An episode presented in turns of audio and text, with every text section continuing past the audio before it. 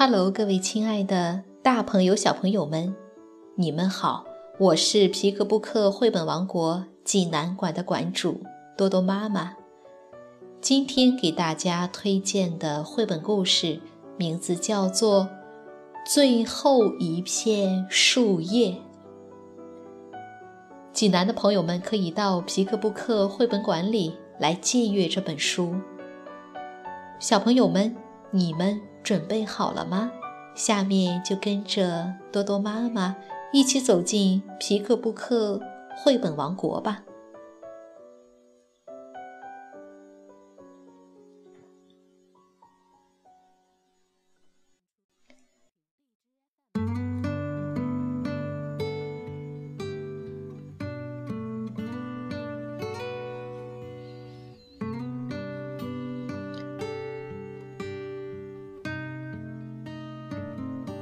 最后一片树叶。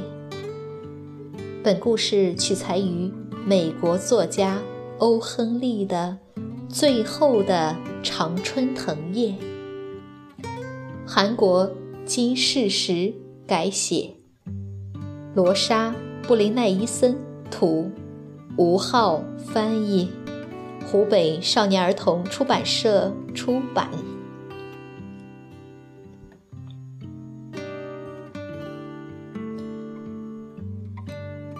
我叫贝尔曼，住在一处由低矮砖房连成的巷子里。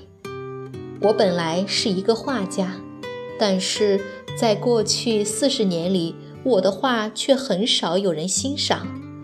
我只能住在阴冷潮湿的地下室里，依靠给商店画广告维持生活。我在回家的路上遇见了住在三层楼房顶楼的小姑娘们。贝尔曼爷爷您好，苏爱、琼山，你们好啊！天快黑了，你们去哪儿呢？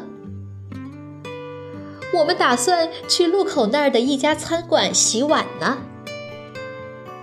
这两个姑娘虽然过得上顿不接下顿，但她们怀揣着成为画家的梦想，对生活依然充满了希望。寒风瑟瑟的十一月来了，死神好像已经悄悄地潜入了我们住的街区，可怕的肺炎开始到处传染。不要说孩子。就连平时身强力壮、生龙活虎的年轻人也病倒了好几个。琼山也得了肺炎，他在病榻上躺了好久。这几天他开始不吃饭，也不吃药。琼山，快点战胜病魔，好起来吧，贝尔曼爷爷。我好像撑不下去了。这是什么话呀？我的人生已经没有希望了，想做画家只不过是一场白日梦罢了，还不如就这样生病呢。唉，可怜的孩子。我刚想回房去。苏爱在走廊里边掉眼泪边对我说：“琼山在数墙上的常春藤叶，三天前还有一百多片，可是现在没剩几片了。”他说：“当最后一片叶子落下的时候，他也会走的。”苏爱说着，哭成了泪人。我拍了拍苏爱的肩膀，想要安慰她。可怜的琼山啊，怎么能把叶子和自己的生命联系在一起？是啊，琼山快被生活的重担压倒了。该怎么做才能让琼山重拾对生活的希望呢？我左思右想。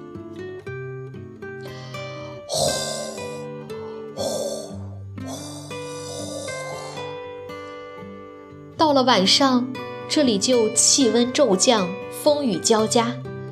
常春藤叶还在墙上吗？要是今晚全部掉光了，该怎么办？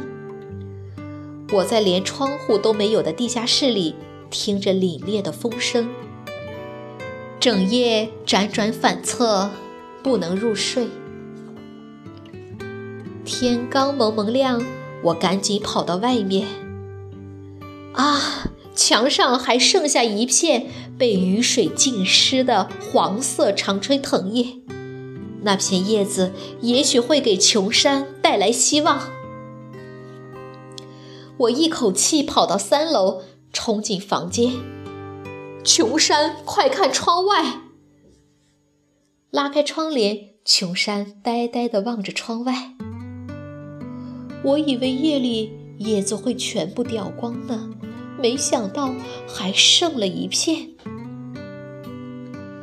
你也会像那最后一片叶子一样坚强的活下来的，琼山。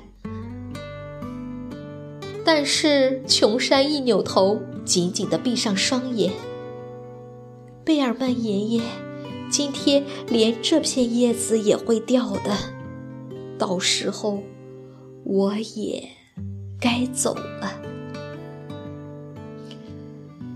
一直到晚上，最后一片叶子还在墙上，但是到了半夜，狂风暴雨又开始发作了。我不停地祈祷，但是最后一片叶子还是在风雨中掉落了。该怎么办呢？如果知道叶子都掉光了，琼山会失望的，他也会因此失去生活的勇气。我想，我应该做点什么。我毅然决定带上小灯，爬上梯子，开始在墙上作画。我要画上那最后一片凋零的树叶叶子。尽管寒风刺骨，大雨淋得我睁不开眼睛，但是一想到琼山，我就决定坚持下去。漫漫长夜过去了，天亮了起来，我拖着筋疲力尽的身子，慢慢地爬上三楼。透过门缝，我看见了琼山和苏爱。苏爱，你看那片叶子还在墙上，那么渺小脆弱的叶子都坚持下来了，我却只想着死，真没出息。苏爱，给我拿点汤来好吗？还有药。看到琼山明亮的脸庞。我情不自禁地流下了眼泪。我已经累得不记得自己是怎么从楼梯上下来的了。咚咚咚，响起了敲门声。贝尔曼先生，架在墙上的梯子和画笔是您的吗？请你赶快拿走吧。外面不知谁在扯着嗓子大喊。但是我怎么也爬不起来，我躺在床上，发起了高烧，全身都被汗水浸湿了。不管盖多少被子，身体还是瑟瑟发抖。当我再次醒来时，已经是在医院了。苏爱流着眼泪握着我的手，贝尔曼爷爷。您得了肺炎，昨晚是你把叶子画在墙上的，对吧？琼山呢？虚弱的我好不容易发出声音。琼山他好多了，多亏了您呀。这是真的吗？太好了。我安心的闭上了眼睛，进入了甜美的梦乡。